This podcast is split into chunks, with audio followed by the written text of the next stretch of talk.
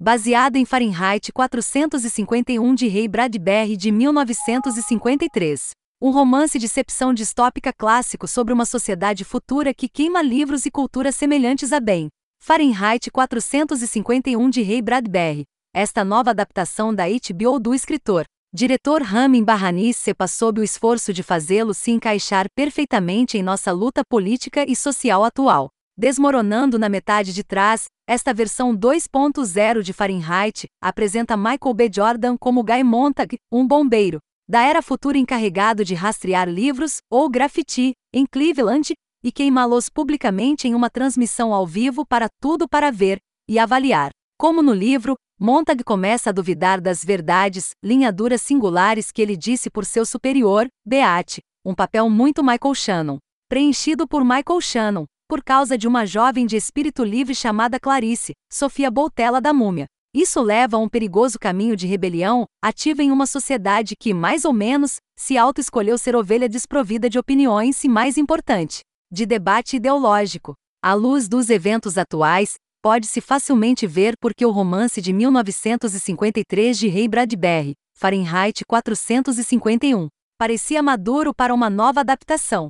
Esta é uma história sobre um governo que censura e deprecia a arte que considera problemática, ao mesmo tempo que torna a propriedade das versões originais não expurgadas um crime de traição. Qualquer arte não aprovada, principalmente livros, é queimada por um grupo de bombeiros liderados pelo capitão Beate e seu sucessor em espera, Guy Montag, enquanto eles procuram o equivalente a notícias falsas no romance. A maior parte da população foi voluntariamente anestesiada pela mídia de massa projetada para dar a eles exatamente o que desejam.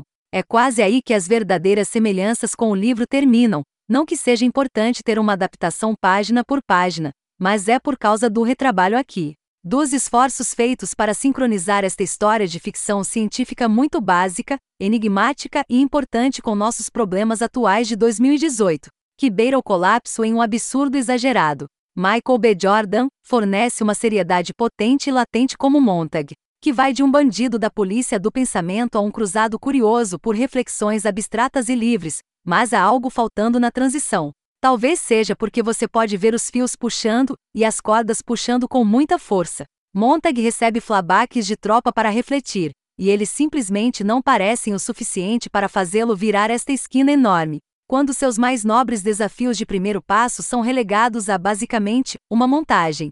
Você percebe que este filme tem mais do que alguns problemas de script, e que realmente não tem ideia de como Montag desde o início da história se conecta ao Montag. No fim, François Truffaut assumiu esse material em 1966. E agora o diretor Ramin Barrani criou uma adaptação de 2018 para HBO. Esta versão transforma o protagonista mais velho e infeliz de Bradbury em um muito mais jovem e viril Michael B. Jordan e adiciona uma linguagem muito mais salgada do que os malditos e infernos que uma vez colocaram o romance em apuros com os censores. Barrani e seu co-escritor Amir Naderi também tentam atualizar a história para o público de hoje. Como resultado, vários pontos de plotagem são ligeiramente modificados ou alterados além do reconhecimento. Os fãs do romance podem achar essas novas adições uma blasfêmia, mas fidelidade ao material de origem não é um requisito nas adaptações e nem sempre é bem-vindo. No entanto, essa versão de Fahrenheit 451 tem um problema maior do que suas mudanças ocasionalmente mal sucedidas.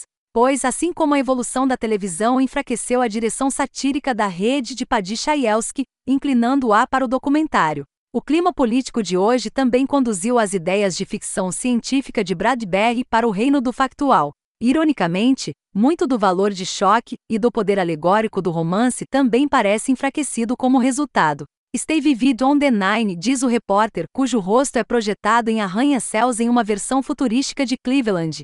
O The Nine é uma combinação estatal de Twitter e um canal de notícias 24 horas com emojis e texto em cascata servindo como comentários em tempo real sobre qualquer tópico que esteja em alta. É o único jogo da cidade. Não parece haver mais nada para assistir. O The Nine também transmite a queima de livros e a prisão de enguias, que escondem o material de leitura condenado. As estrelas deste programa em particular são Montag e seu superior, o Capitão Beate, Michael Shannon.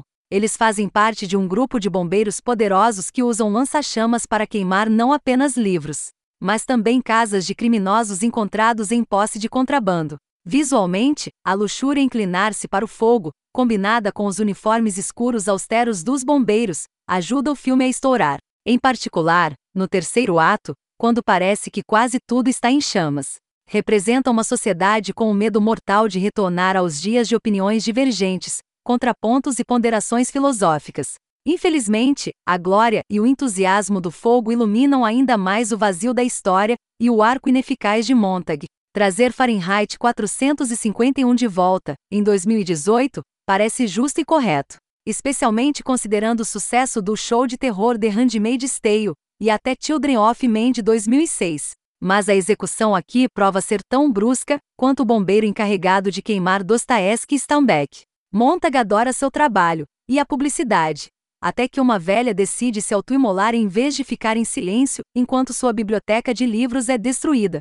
Antes de acender o fósforo que acaba com sua vida, ela murmura uma palavra que parece ser um código. Os poderes que estão nos nove mudam sua palavra final para algo mais agradável ao público, embora, como alguém disse, seus lábios não correspondam à trilha sonora. Montag fica tão abalado com o suicídio da mulher que rouba um livro para entender por que alguém morreria por isso. A incerteza de Montag aumenta quando ele cai na órbita de Clarice, Sofia Butella, uma agente dupla que serve como delator do Capitão Beate e um dos líderes de um clube do livro underground grande o suficiente para rivalizar com o de Oprah. Enquanto isso, o Capitão Beate escreveu frases e ideias em pequenas tiras de papel que posteriormente queimava. O Beate mais velho tem alguma familiaridade com livros com o tempo antes de serem banidos.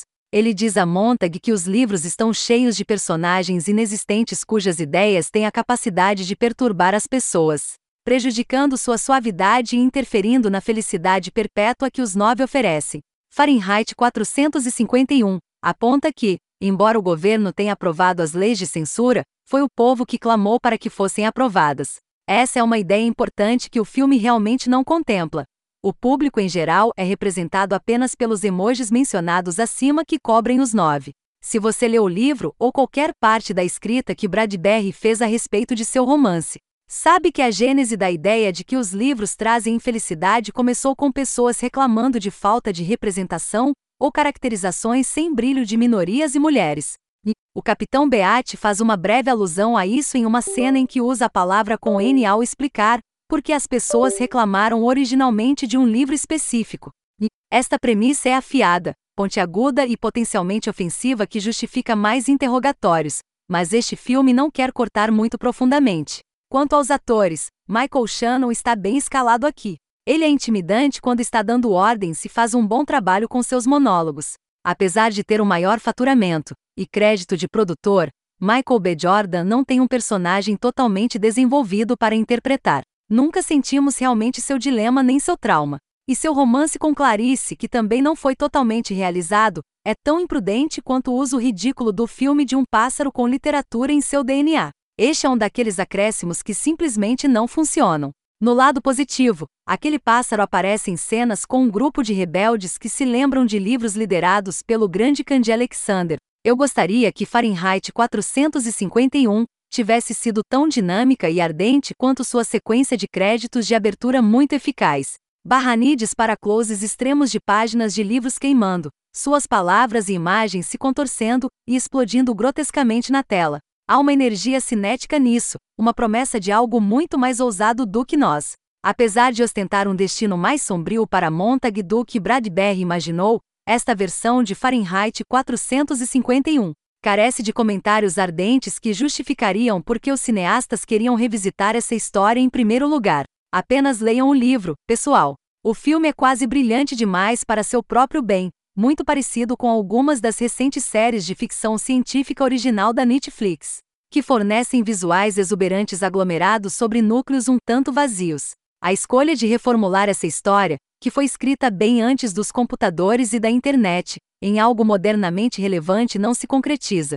Você recebe um monte de conversa casual de ficção científica, como Stay Vivid on the Nine e outras gírias do futuro notáveis. Mas tudo isso funciona para tornar esta história um tanto monótona. O governo almeja os livros físicos como algo maligno e nefasto.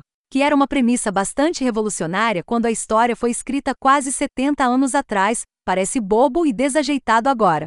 Fahrenheit 400